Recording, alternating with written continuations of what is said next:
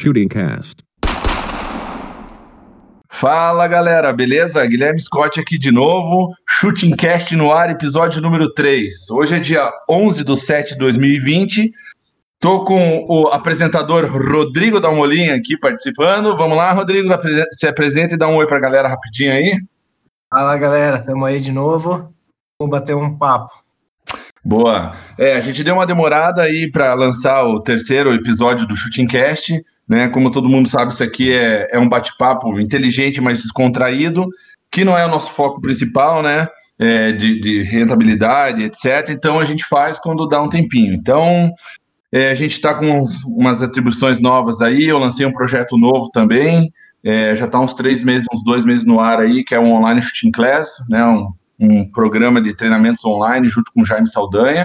Se quiserem saber um pouquinho mais sobre ele, pode acessar arroba online shooting class no Instagram e a gente bate papo por lá. Mas sempre que der, a gente vai aparecer aqui e trazer temas legais para vocês e inteligentes. Bom, é, o nosso tema hoje é um tema é, bem bacana, assim, tem, vai ajudar muita gente que está começando, tem muita coisa para se conversar que é a customização eficazes das armas versus aquela perfumaria estética para deixar a arma bonita, que também é super importante, né? Como você investir o seu dinheiro de uma forma eficiente na tua arma que ela fique, né, da, da, que ela tenha um desempenho que, que vai te ajudar nas pistas e que te deixe feliz também, né? Então, para participar com a gente, eu trouxe um amigo meu de longa data, senhor Zeca Simões da Steel Custom.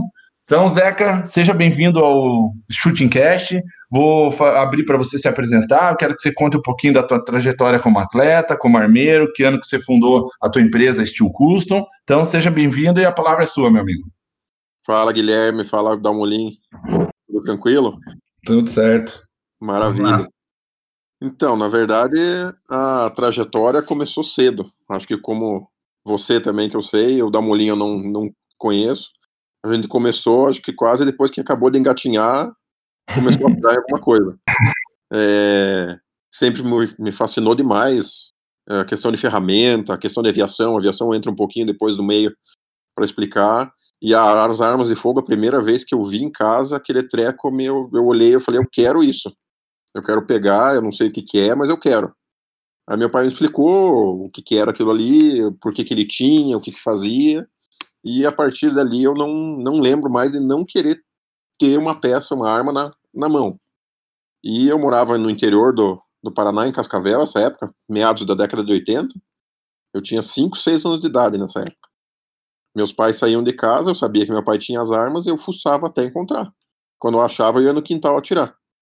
E isso aconteceu por alguns dias até que meu pai notou que as munições dele sumiam. eu não isso em casa, hein, pessoal. Então, eu não sei exatamente como é que eu sabia que eu tinha que colocar munição no tambor, que eram revólveres, e atirar para frente. Eu lembro de uma explicação vaga dele, essa parte eu não tenho muito na minha cabeça, mas eu lembro que desde essa época eu fazia isso daí.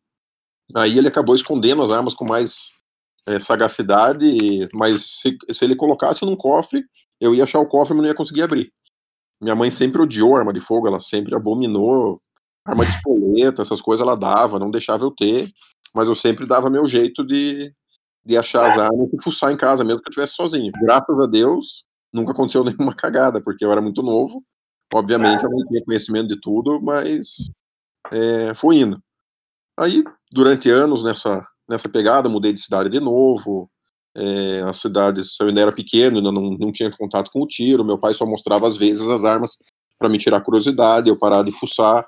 É, finalmente, quando eu mudei para Curitiba, na década de 90, no início de 90, é, do lado da onde meu pai trabalhava, no fórum, tinham as espadas. E ali dentro tinha um clube chamado Bala de Ouro. E ali foi. Quando eu descobri, eu fiz ele me levar lá. Mas, mesmo assim, eu, eu devia ter uns 12, uns 12 anos, minha mãe não deixou eu atirar. Ele me levou, eu fui, mas eu não atirei. Só pra sentir o cheirinho da pólvora. Assim. Não, só pra, só pra me dar uns tapas na cara e fazer eu ficar mais louco. Né? Aí, sacanagem. Ah, sacanagem. Não teve jeito. Aqui, aqui também, ó. Ia na casa de algum amigo, alguma coisa que tinha, a gente tinha que atirar no quintal se eu descobrisse que tinha uma arma na, na, na, casa da pessoa, meus primos, sempre, sempre aconteceu isso. Daí era uma época diferente, não é o que é hoje. Hoje a gente fala que a gente tá tirando no quintal, que é uma pessoa de 5 anos, 10 anos tá tirando no quintal, parece um absurdo, mas antigamente vocês sabem que era igual empinar uma pipa, não tinha, não era esse troço politicamente incorreto, absurdo do demônio que é hoje. É, aí, mas lá pelos 15 anos de idade, meu pai realmente me, me levou, levou as armas que eu tinha em casa, acabamos, tirei tudo que deu possível imaginável que eu tinha e de munição que ele me deixou, porque não me levava muito, né? Então tive que aproveitar. Aí a partir daí, a pólvora realmente, aquele cheiro, entrou no sangue de vez e não saiu mais. Finalmente, no início de 2000, Guilherme Scott, sua família abriu o Clube Hora de Tiro. Quando eu fiquei, quando eu descobri esse clube, é, eu também fui lá, queria ver como é que funcionava. Eu já tava, já era, tinha mais de 18, é, aquela época com, era sossegado atirar, alugar as armas ali, eu ainda não podia levar as armas que eu tinha, apesar de eu levar às vezes, com meu pai. É, fui atirando. Até que um dia, também, nessa época, tinha a mesma coisa que a gente faz hoje em dia, que era uma noite de tiro. E era na terça-feira, eu lembro no stand do meio de ver o Maurício Fedato, Mário Brandalize, Marcelo Artigas, o Iranil Júnior e o Guilherme atirando um tiro muito diferente. Isso dali eu fiquei no vidrinho ali, vocês conhecem como é que é aquela vitrine, e fiquei olhando ali e falei, cara, esse tiro é o tiro que, que eu vou curtir, porque aquele tiro paradinho ali já, já cansou de ficar no, no box atirando no papel. Até eu não lembro exatamente como foi a situação, eu acabei conversando com o Guilherme. Em algum momento ali, lá na área de limpeza de arma, eu lembro até hoje, onde ele estava, ele estava com uma camisa preta, com, com óculos amarelo, e eu tava ali também, a gente começou a conversar disso daí. E acabei me enfiando um pouco nessa terça-feira à noite. Bem tímido, daquele jeito que você sabe como é, quando você chega novo num lugar onde tem um monte de gente famosa, importante, atirando, você vai ali, fica no cantinho, sei lá, dá teus tiros meio sem falar nada, e, e assim por diante acabou, acabou nascendo é, a questão do tiro do IPSC, e ali, eu, olha, eu lembro que foi uma época muito divertida. Eu, o Guilherme, a Bia, os pais dele, o Guido Scott, a tia Neuza, as viagens, como é que eram as coisas. Eu acho que foi uma das épocas mais bacanas que eu tive no tiro, foi, foi essa época com eles aí, com vocês. É, pois é, eu também, eu também, cara, eu, eu não lembro com tanto detalhe, assim, até interrompendo a tua apresentação, mas muito legal aí. Eu não lembro com tanto detalhe, mas eu lembro esse começo, você chegando, cabeludinho ali, daí você tinha as tuas armas, eu lembro em Bel, depois ela saiu no teu nome, alguma coisa assim, que daí você começou a atirar com a tua arma. Porra, era, era muito legal, porque cada detalhe, Zeca, você vai lembrar, cada coisinha que a gente conquistava mais, é, uma, uma pecinha para pôr na arma, um carregador a mais, uma munição, uma, um projétil diferente, a gente comemorava como se fosse Cara, o, a, a, Copa do Mundo ali, né? Lembra, cara? Qualquer coisinha a mais. Era uma loucura, porque assim, às vezes eu falo pro pessoal hoje que eles estão um pouco mal acostumados, porque antigamente não era tão fácil as coisas igual são hoje. É. Hoje em dia, tá relativamente. Tem muita gente que reclama de muita coisa, mas é que eles não viveram antigamente para saber como era difícil. Um projétil, um projétil de chumbo pintado. Só tinha um de projétil de chumbo pintado, era um inferno.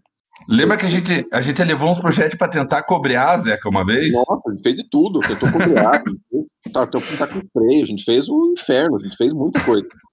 Não tem? Verdade, cara. E aproveitando, tá, e aproveitando agora esse ensejo, daí foi basicamente nessa situação que a parte de armeria nasceu, porque eu fuçava nas minhas armas, é, fuçava na, para melhorar qualquer coisa, isso, isso na Lima. Isso não tinha equipamento quase nenhum. Sempre gostei de ferramenta, eu tinha alguma coisa, mas nada muito específico. Até que um dia o Guilherme me pediu uma mira, uma massa de mira, com fibra ótica para uma visibilidade melhor. E eu não sei se você vai lembrar, a gente fez essa mira no meu banheiro aqui. Eu lembro, eu lembro. Esse, meu, banheiro, lembro... esse meu banheiro não era um banheiro mais, era, uma, era um cômodo da casa que foi desativado justamente para eu poder fazer bagunça, porque eu, senão eu bagunçava o resto da casa inteira. E aí eu. Eu, oficina no, no banheiro, então, Zé. Basicamente era um, era um banheiro, não era mais um banheiro, era só, já estava desmontado. Eu, Guilherme, mais um amigo, a gente se enfurnou nesse, ali e eu fiz uma massa de mira com fibra para ele na lima e com solda, Caralho, é quatro. Eu, eu, vou te lembrar uma coisa. É, a, essa massa, essa massa de mira, ela tinha que ser um pouco mais, é, mais brilhante, um pouco maior pela minha dificuldade de visão. A maioria das Exatamente. pessoas que está escutando aqui conhece. E eu lembro que você fez uma parte do suporte com um estojinho de 22, alguma coisa assim. Eu não lembro direito o que que era, cara. Não, eu lembro. Eu peguei uma fibra de 12 de espingarda, bem grossa e, e brilhante, e eu tinha um tubinho de latão que eu mexia com o aeromodelo ali também. Ah, acho que era isso. Lá dentro. Aí uhum. eu cortei a massa de mira original, eu soldei esse tubinho em cima da massa de mira original, cavoquei para poder entrar a luminosidade e coloquei essa fibra na massa de mira. Foi isso. Pra poder ter essa, essa melhor visibilidade da tua massa, porque por causa do, do, das suas questões. E basicamente creio que foi aí que nasceu exatamente essa questão, é, acho que mais da armeria, porque antes eu mexia só para mim, mexia sossegado, e quando isso aconteceu, Aí você, eu creio que o Guido, a Tia Neil conversaram e deram e jogaram essa ideia de montar uma oficina aí dentro. Vocês precisavam de um armeiro para cuidar das armas do clube e, e, assim por diante. Eu lembro que vocês falaram para mim, ó, você sabe fazer, vamos montar aqui dentro, tira a documentação e vamos fazer uma, uma parceria é, da armeria aqui dentro. Nesse primeiro momento, assim, tipo, achei muito legal, mas ainda ficou naquele stand-by. Nessa, nessa época eu já estava na minha primeira faculdade, então eu fazia de aviação, de piloto comercial, que era aquela questão que eu ia falar, que eu sempre gostei muito também de, de voar e pilotar e mexer com avião. E ficou naquela assim, né? Tipo, será? Vai, não vai, né? Beleza.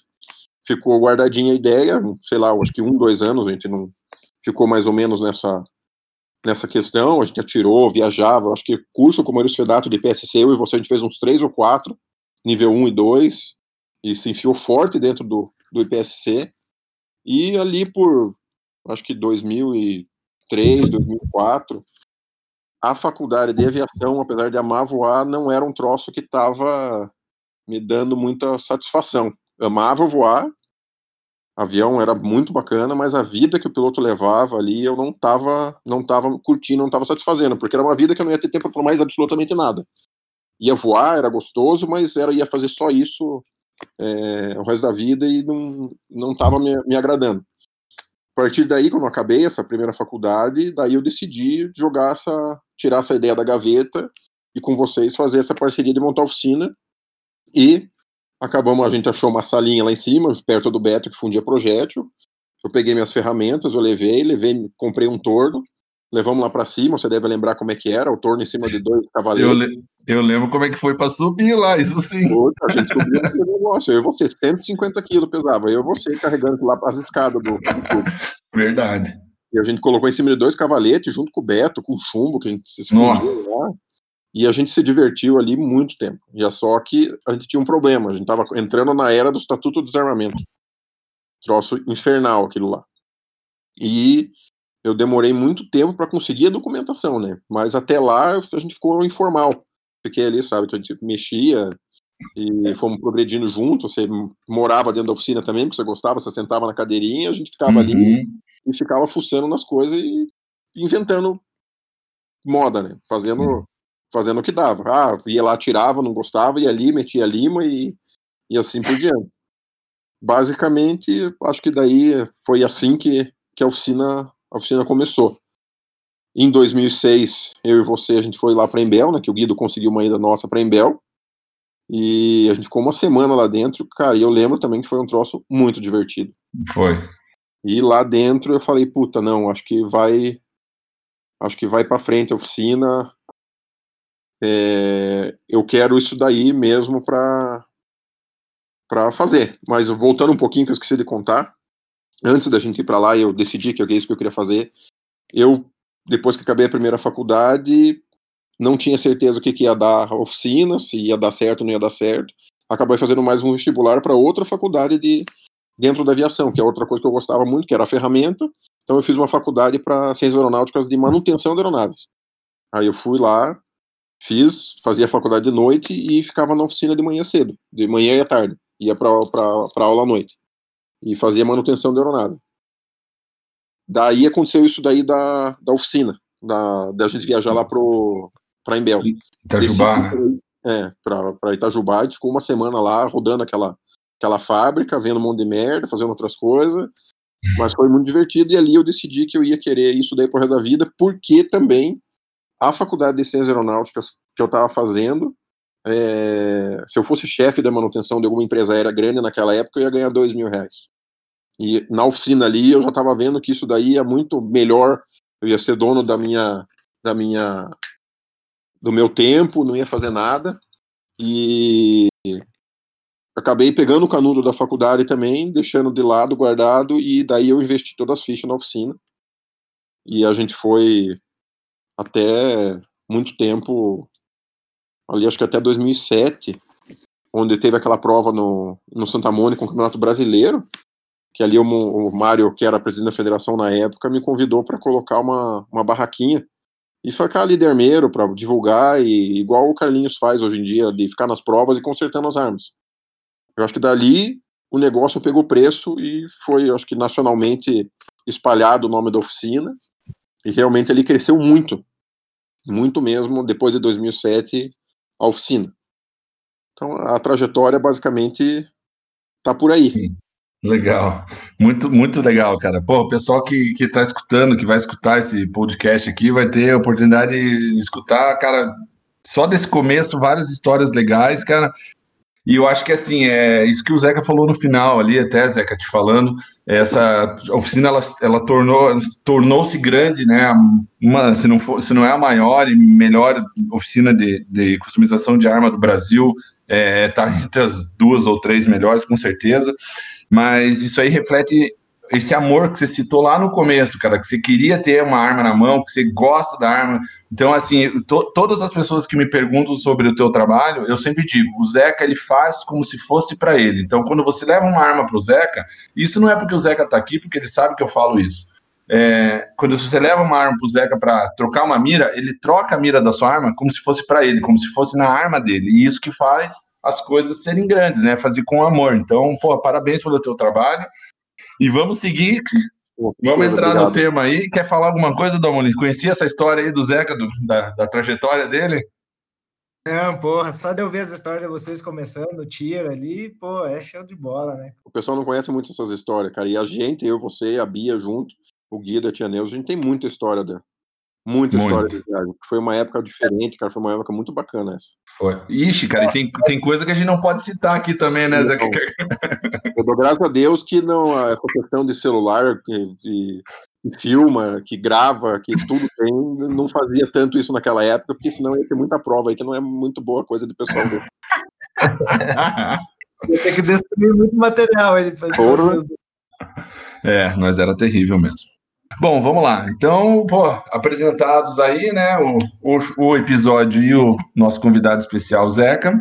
É, vou fazer uma introdução rapidinha sobre as divisões, né, porque a gente vai ter que entrar nessa parte de armas, das divisões dentro da IPSC, né, o nosso, nosso podcast é focado no IPSC. Então, hoje, né, a gente tem as divisões Standard, Classic, Production, Open, Revolver, Production Optic, Optics e 380 exclusiva no Brasil.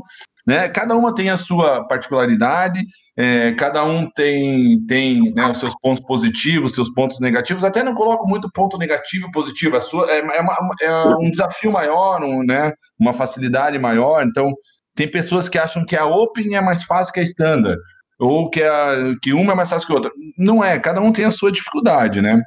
E eu queria começar a bater papo com vocês dois qual, qual é a importância que vocês acham de customizar hoje uma arma? Vamos, vamos separar entre armas nacionais e armas importadas, né? Uma arma nacional. Eu comprei uma arma nacional. Qual que é a importância? Por que, que eu devo customizar? Por que, que eu não devo customizar ela? O que, que, que, que, que vem na cabeça de vocês quando a gente começa a conversar sobre isso? Eu acho, cara, que é, é você se adequar à arma, né? Quando você começa, você começa muito cru, né? Você não tem muito conhecimento de arma e você pegar o teu tiro, para você começar a sentir a arma, ver o que, que você precisa. Tem algumas, vamos dizer, de, de arma nacional, alguma coisa assim, que caras já tem que começar a fazer. É você ajustar a arma para o teu tiro. É, eu tenho, antes do Zé falar, eu tenho uma coisa assim, seguindo essa tua linha, é o seguinte, é, se vocês olharem para as mãos de vocês, então agora o Zeca está lá na casa dele, olha para a mão dele, da molina dele, olha para mim, as nossas mãos, elas fazem a mesma função, que, que é o quê? Pegar objetos, segurar objetos, etc. mas as nossas mãos têm as configurações diferentes. A minha é mais fina, a outra tem o dedo menor e assim por diante. Então, eu acho que assim, a customização de uma arma, ela vem justamente por isso, para a arma se adequar ao teu corpo. Então, por exemplo, a minha pegada no Mainbel, por exemplo, é diferente da pegada do Zeca ou do Damolin no Mainbel. Então, eu tenho que customizar ela para ela ficar personalizada para o meu tipo de pegada, para o meu tipo de tiro, entendeu? Então, isso é uma coisa que eu acho que é importante na customização das armas. É, e dependendo do modelo da arma, você ajusta uma ou outra coisa, né? Tem arma que é mais fina, arma que tem empunhadura mais grossa, então você vai ajustando para o teu corpo ali a arma que você precisa, né? É basicamente tudo isso daí junto, cara, com alguma, com uma coisa assim. A customização, basicamente, a gente fala só na, na personalização dela, na, no, no fato de deixar ela mais para a pessoa, com certeza, mas acho que a principal é, função da customização aqui no Brasil é porque a gente não tem nenhuma arma destinada ao tiro esportivo, basicamente, para você comprar. Você não vai ali, ah, eu vou comprar uma pistola para o tiro prático. Você não vai achar. Você vai comprar uhum. uma arma mais perto da adequada, praticar a modalidade, a divisão que você vai atirar, e você tem que adequar essa arma primeiro para o tiro e depois você vai fazer essa adequação toda para a tua personalização, para a tua necessidade é, pessoal, né? Então, acho que basicamente é tudo isso que vocês falaram, mais a adequação de uma arma que não foi feita para nenhum tipo de tiro esportivo, que é o que a gente tem acesso aqui no Brasil hoje em dia. Pois é, é até a questão das peças, né? Então, que eu vejo, né? A gente, dentro de uma customização, a gente substitui peças é, da fabricação, por exemplo, nacional, por peças importadas, que eu acho que né, até você pode falar com muito mais propriedade, que elas têm um, um sei lá, um desempenho, vamos colocar assim, melhor, né? Então, sim, sim, sei elas, lá. Têm, elas têm desempenho melhor e elas têm uma durabilidade melhor.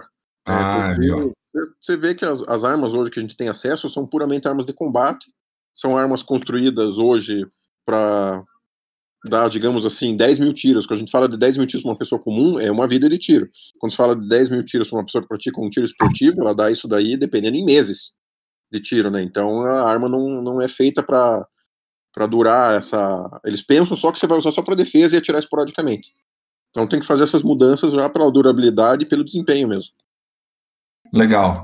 É, isso, isso é importante porque tem pessoas que pensam, ah, é, a gente ouve de todo tipo de coisa, mas ah, o cara é, customização é só ficar pintando arma e fazendo fuleiragem na arma. Então tá aí, ó, o Zeca, o cara mais experiente do Brasil na questão de customização de arma aí, que mais investe, que, que mais estuda, né? Porra, é, e tá, tá, tá falando o que pra gente? Tá falando que customizando uma arma, você aumenta a, a, qualidade da arma, então a durabilidade da arma, o desempenho da arma, né, além de personalizar ela. Então, pô, isso é, isso é bem bacana para quem está começando entender, né, que, que, a, que a customização, pô, faz parte dentro do esporte, né? Que nem você pegar um carro que você compra na concessionária e querer botar numa pista de corrida, é, não é um carro para aquilo, né? Então, basicamente é isso que a gente falou aí. É isso aí. É, é uma, uma coisa que eu tinha até batido papo antes ali de, de, a gente começar a gravar com o Dalmolin, é que momento fazer isso, né? Então nem tá aqui na pauta, mas é legal a gente falar, porque o que, que eu, eu falo na minha, na, né, na minha opinião, depois vou abrir para vocês, que assim, eu, eu não acho legal o cara comprar uma arma hoje e amanhã ele já fazer todas as customizações possíveis e imagináveis na arma. Né? Eu acho assim, ele tem que entender o que, que é um gatilho ruim, que, que, é um gatilho ruim? É um gatilho pesado, é um gatilho arrastando, né? É um gatilho que o reset é, é, puta, é, é ruim, é longo. É, ele tem que entender isso para ele ver, pô, eu preciso melhorar isso aqui na minha arma para eu parar de fazer aquilo no alvo, por exemplo. Tem, eu, eu acho assim, eu acho legal. É, hoje em dia, é, às vezes acontece meio que uma contramão, né? O cara compra a arma, bota para customizar mas ele nunca tirou com um gatilho ruim para saber o que é um gatilho bom. Então, ele não cria, ele não queima aquela gordura, assim. Mas, lógico, não precisa ficar cinco anos atirando com a arma. Tudo tem seu prazo. Então, tem pessoas que atiram um mês, já conseguem entender o que é a arma, dependendo do teu volume de tiro, né? Então, é, mais ou menos, eu penso muito isso também. O que vocês acham? É, o cara que já pega a arma na caixa e leva para aliviar um gatilho, o cara não tem referência, né, de como é um gatilho original. Eu sei porque quando eu comecei, eu, eu levei a arma no Zeca, falou, cara, começa com o gatilho, acostumando, vai atirando com a arma, vai sentindo ela. Aí você vai ajustando ela devagar e com, conforme a tua necessidade. Por exemplo, o cara vai trocar um beaver, cara não sabe como que é o Beaver original, não tem a necessidade de, por exemplo, se encaixar um pouco melhor a mão. O cara não tá nem acostumado com o gatilho da arma ainda, para fazer uma customização dessa. Então, eu lembro Sim. quando eu comecei, o Zeca falou, ó, mexe isso aqui, isso aqui que a gente vê que é mais necessário. Ao longo do tempo, conforme você for atirando, você vai, vai fazendo o que você precisar, né, na arma. É basicamente isso. Aparece muita gente hoje na oficina porque tem certo acesso à informação muito maior hoje em dia, né? Então o cara entra no YouTube e vai ver, tem 30 vídeos de pessoa falando de, de customização, do tiro e, e site e outras coisas, só que o que, que, é a grande questão, né? Quem que tá falando isso no YouTube? Então o pessoal às vezes chega lá com umas ideias muito complicadas, ou ideia errada, ou exatamente o que vocês estão falando. O cara chega ali, ele comprou a arma, ele já tá com tudo isso na cabeça, é, ele já chega na oficina com uma ideia meio fixa do que, que ele quer. Só que muitas vezes essas coisas que ele quer, ele não sabe nem por que, que ele quer. Então, entrando nessas questões que vocês estão falando, é bem isso. Eu acabo falando e explicando ponto por ponto para a pessoa, igual o Domolin falou quando ele foi lá, eu devo ter feito para ele, então. É, não adianta o cara chega lá, agora eu vou correr de carro e eu quero ir para Fórmula 1. Meu, você vai nem ligar o carro às vezes, você não vai saber nem como é que liga o carro. Entende? Então, você, eu, eu explico para a pessoa, falo assim, tá, beleza. Se você não quer atirar, treinar nada para saber o que você quer, então, digamos, vamos usar a Imbel de exemplo aqui, você vai abrir a caixa, ela realmente ela não funciona bem. Então já tem que fazer um ajuste de alimentação e aliviar o gatilho. Daí eu falo para a pessoa, fala agora você desce lá no stand e começa a tirar, começa a fazer curso e vê exatamente o que o que você quer na arma. Igual eu falei pro Domolin, porque às vezes a necessidade de um não é a necessidade do outro naquele primeiro momento. Com certeza. E eu insisti muito de falar, não, eu quero já customizar um basicão.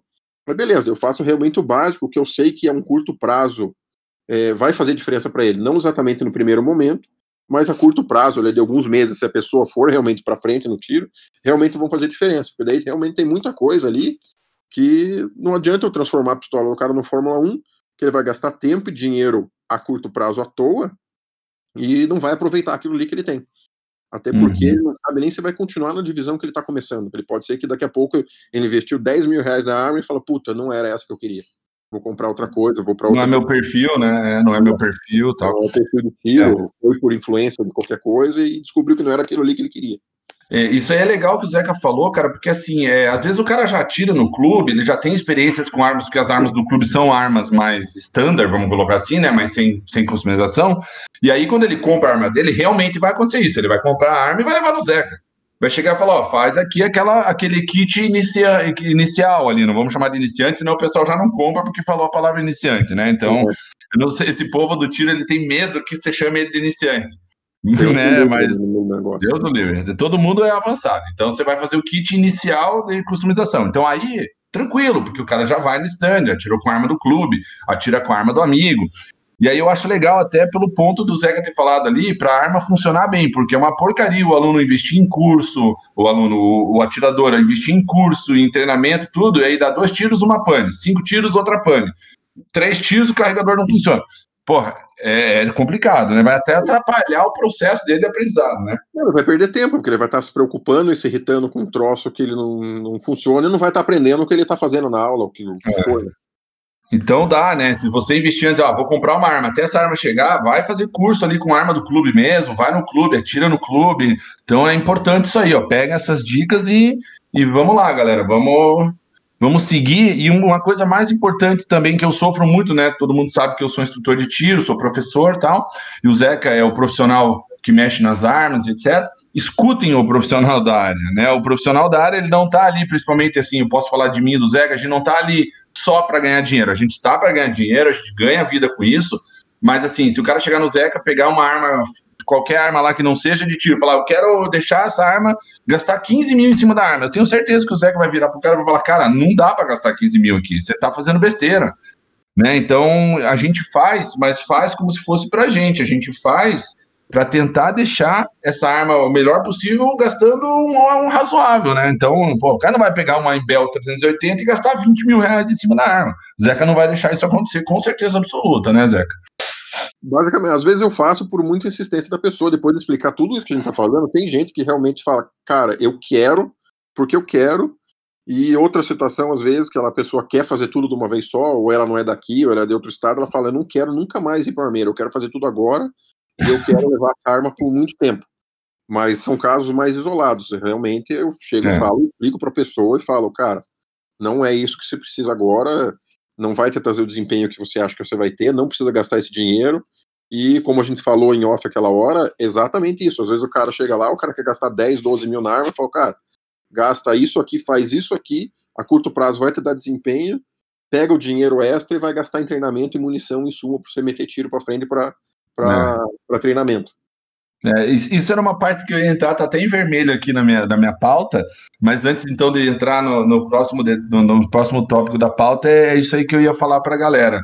O pessoal, às vezes, é, aqui no Brasil, faz meio que uma contramão, né?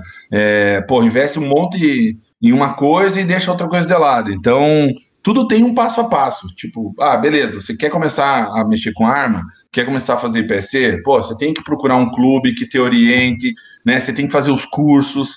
Para quê? Para você entender o que, você, que mundo que você está entrando. Tá? É, por exemplo, o cara entra no IPSC, eu apresento o IPSC para ele, ele não atira, não faz curso, não faz nada. Que divisão que ele entra? Ah, eu vou entrar na Open, na Production, na Light. Não se sabe, você tem que ver o perfil da pessoa. Então, assim, dividam o orçamento que vocês têm. Não adianta vocês. Eu vou falar uma coisa agora. Todo mundo aqui sabe que eu faço parte do Tintanfolio, né? Então, é, eu vou falar da Tanfolio até para outras marcas de armas não ficarem me enchendo o saco e falando, pô, o cara faz o shooting cast só para puxar a sardinha pro seu lado. Não adianta o aluno começou a atirar primeiro mês de tiro ir lá gastar 25 mil reais numa Tanfolio, mas não ter mais dinheiro para comprar espoleta, não ter dinheiro para comprar insumo, não ter dinheiro para fazer curso, não ter dinheiro para nenhuma prova de tiro. Eu sou totalmente contra. Eu vou falar para esse aluno, cara, compre uma Taurus de 4 mil, de 5 mil e invista mais 5 mil em munição, mais, mais 5 mil em curso, que você vai economizar dinheiro e vai evoluir muito mais. Então, acho que esse é o ponto importante, né? Ah, daí você pega a Taurus, investe 2 mil lá, faz o kit de gatilho do Zeca, põe em mira se você quiser, faz o que tem para fazer, mas esse é o ponto inteligente. Ah, eu vou comprar uma arma de 25 mil, mas eu vou ter que ficar um ano e meio sem atirar. Não adianta ter uma Ferrari em casa e não poder andar porque você não tem dinheiro para pôr gasolina. Basicamente isso. Analogia, essas analogias são boas, eu faço às vezes, que daí parece que a pessoa entende quando você fala desse jeito. É, é verdade mesmo. Coisa que, que me falaram antes de eu fazer o curso, antes de eu comprar arma, exatamente isso. Faz o curso antes, qual que é a divisão que você quer tirar. Porque às vezes eu vejo lá no Geek, chega o pessoal com a arma comprada e o cara quer tirar em, em outra divisão mexeu na arma, gastou um monte e, e não tem o conhecimento para saber qual que é a divisão que você vai, vai tirar melhor ou o que, que você está querendo, né? A, a, moda agora é comprar 380, botar uma mira em cima e querer atirar na Production Optics Light. Pois é, nossa, isso aí eu tenho que explicar várias vezes para o pessoal que não é a mesma coisa. É. Bom, a gente falou das armas nacionais ali, né, no geral. Vamos passar o panorama da mesma pergunta, né, da, importância de se customizar, customizar uma arma, mas uma arma importada. Porque o que, que acontece? Hoje em dia, então, já que eu falei da Tanfolio, o pessoal acaba subindo, né, um patamar, então as armas nacionais aí, vamos chutar, você vai até 5 mil, vamos botar assim. Quando você entra já no, numa parte de armas importadas, você tem aquelas que variam ali entre 12, 10, 13, 9, que é Six Hour. É, até agora os caras estão aquela Silence lá, como é que é o nome? Pô, fugiu o nome. Jericó? Jericó vai ter para vender, você entendeu? Em São Paulo ali, o Jaime vai estar tá mexendo com elas também. Então vai ter Jericó para vender, na, na base de 10, 12 mil, 13 mil por ali. E aí você dá mais um pulo, onde você entra em CZ, Tanfolio, STI, SPS, que são armas mais caras, entre 17, 18 até, cara, você pega uma STI Open é, para comprar, você vai gastar 45 mil reais, 42 mil reais, até mais às vezes. Então, porra, é um universo.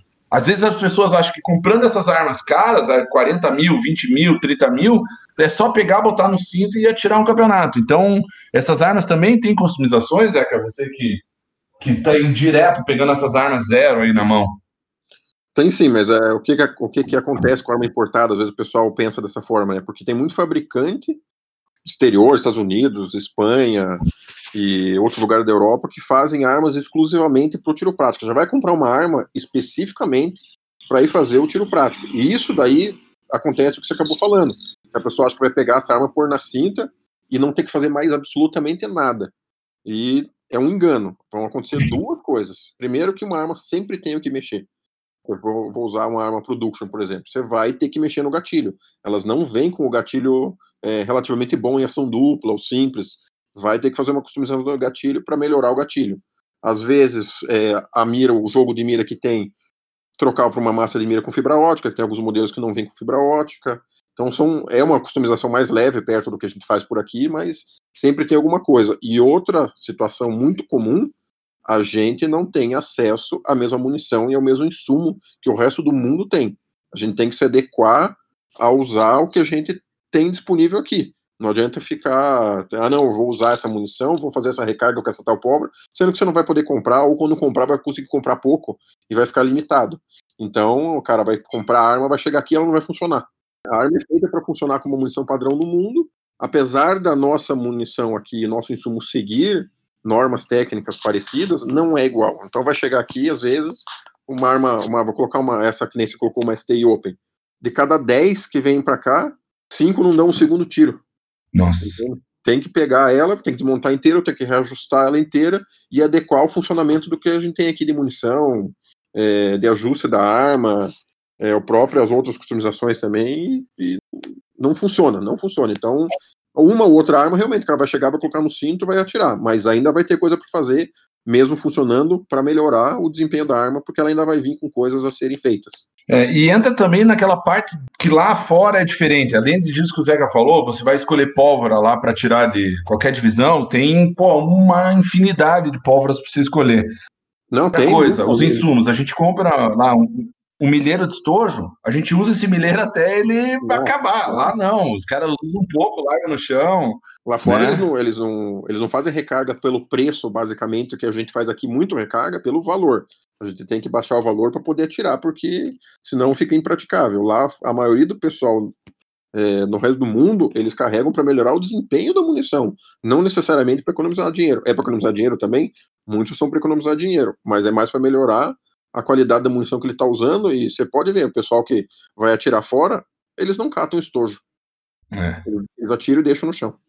Pois é, estojo, só ponta jaquetada, que também ajuda é. o funcionamento da arma pra caramba, né? Eu tenho, eu tenho falado muito disso daí para um pessoal, é, quando a gente conversa sobre recarga e algumas outras coisas.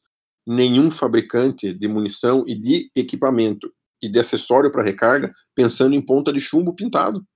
É. Eles pensam em fabricar aquele equipamento, principalmente o jogo de DICE, nas dimensões que uma munição vai ter com uma ponta jaquetada.